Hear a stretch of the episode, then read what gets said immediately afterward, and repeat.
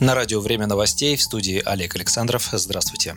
Призывы к отчуждению территории России отныне являются экстремизмом. Госдума приняла в окончательном чтении закон о приравнивании к экстремизму нарушения территориальной целостности России, в том числе отчуждение части ее территорий. Об этом сообщается на сайте Нижней Палаты парламента 22 июля. Согласно закону, экстремизмом признается не только нарушение российской территориальной целостности, но и отчуждение части ее территории. Под экстремистскую деятельность при этом не попадает демилитация, демаркация, редемаркация государственной границы России с сопредельными государствами. В пакет с этим законопроектом вошли поправки, дополняющие Уголовный кодекс новой статьей 280.2 «Нарушение территориальной целостности Российской Федерации». Наказание по ней составит от 6 до 10 лет лишения свободы. В тот же пакет вошли законодательные инициативы об административных штрафах за призывы к отчуждению российских территорий. Причем штрафы будут больше, если призывы осуществлялись в СМИ или интернете. Повторные призывы к нарушению территориальной целостности страны повлекут за собой уголовную ответственность – штрафы до 400 тысяч рублей, либо до 4 лет лишения свободы.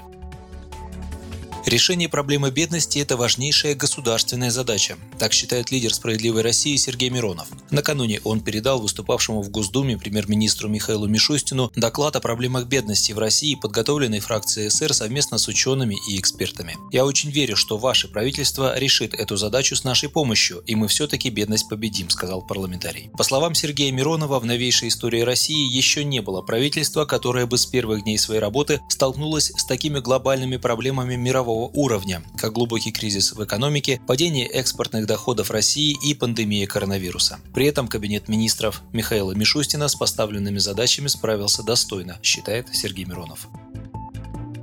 Российская система здравоохранения готова ко второй волне коронавируса, заявил во время выступления в Госдуме премьер-министр Михаил Мишустин. Он отметил, что у России есть резерв. Каждый день около 280 тысяч россиян сдают тесты на коронавирус. Глава правительства добавил, что Россия должна получить надежную вакцину от коронавируса уже осенью. Всего четыре вакцины от COVID-19 в России показали свою эффективность. Две из них находятся в финальной стадии испытаний. Между тем, за последние сутки были выявлены 5862 новых случая заражения коронавирусом среди россиян, сообщает Федеральный оперативный штаб. Скончались 165 пациентов, а выздоровели почти 10 тысяч человек. Причем у четверти новых заболевших нет клинических проявлений болезни. Всего по данным на 22 июля в стране выявлено 789 190 случаев коронавируса. За весь период зафиксировано 12 745 летальных исходов.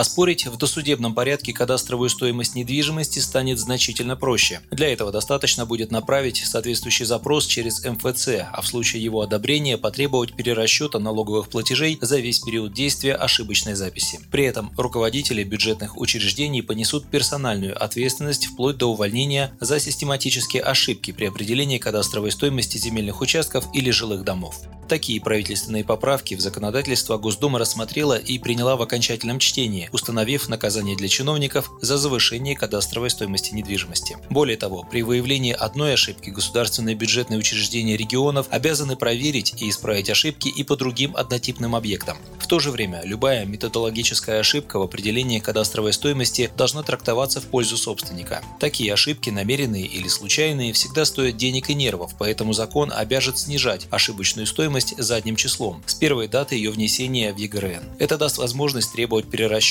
налоговых платежей за весь период действия ошибочной записи. Любителей вейпов, кальянов и электронных сигарет приравняют курильщикам. Норма антитабачного законодательства предложена распространить на всю никотин-содержащую продукцию, а также вейпы, айкосы и электронные сигареты. За нарушение ограничений, связанных с их оборотом и использованием, предлагается ввести административную ответственность. Согласно документу, потреблять любую никотин-содержащую продукцию и кальяны запретят в местах, где сегодня нельзя курить сигареты. Запрещается их реклама, купить такие изделия больше не получится в киосках, в общепите, ярмарках, парках, в портах, аэропортах и вокзалах. Электронные курительные изделия, никотин содержащую продукцию и устройства для ее потребления, а также кальяны запрещается продавать несовершеннолетним. Наказывать будут и за вовлечение детей и подростков в процесс потребления никотина, в том числе покупку для них таких изделий. Еще одна норма законопроекта предусматривает запрет на курение табака, потребление никотин содержащей продукции или использование кальянов в помещениях, составляющих общее имущество собственников комнат в коммунальных квартирах. В том случае, если нормы законопроекта вступят в силу, ценовые и налоговые меры, направленные на сокращение спроса на табачные изделия, будут действовать в отношении всей никотин содержащей продукции.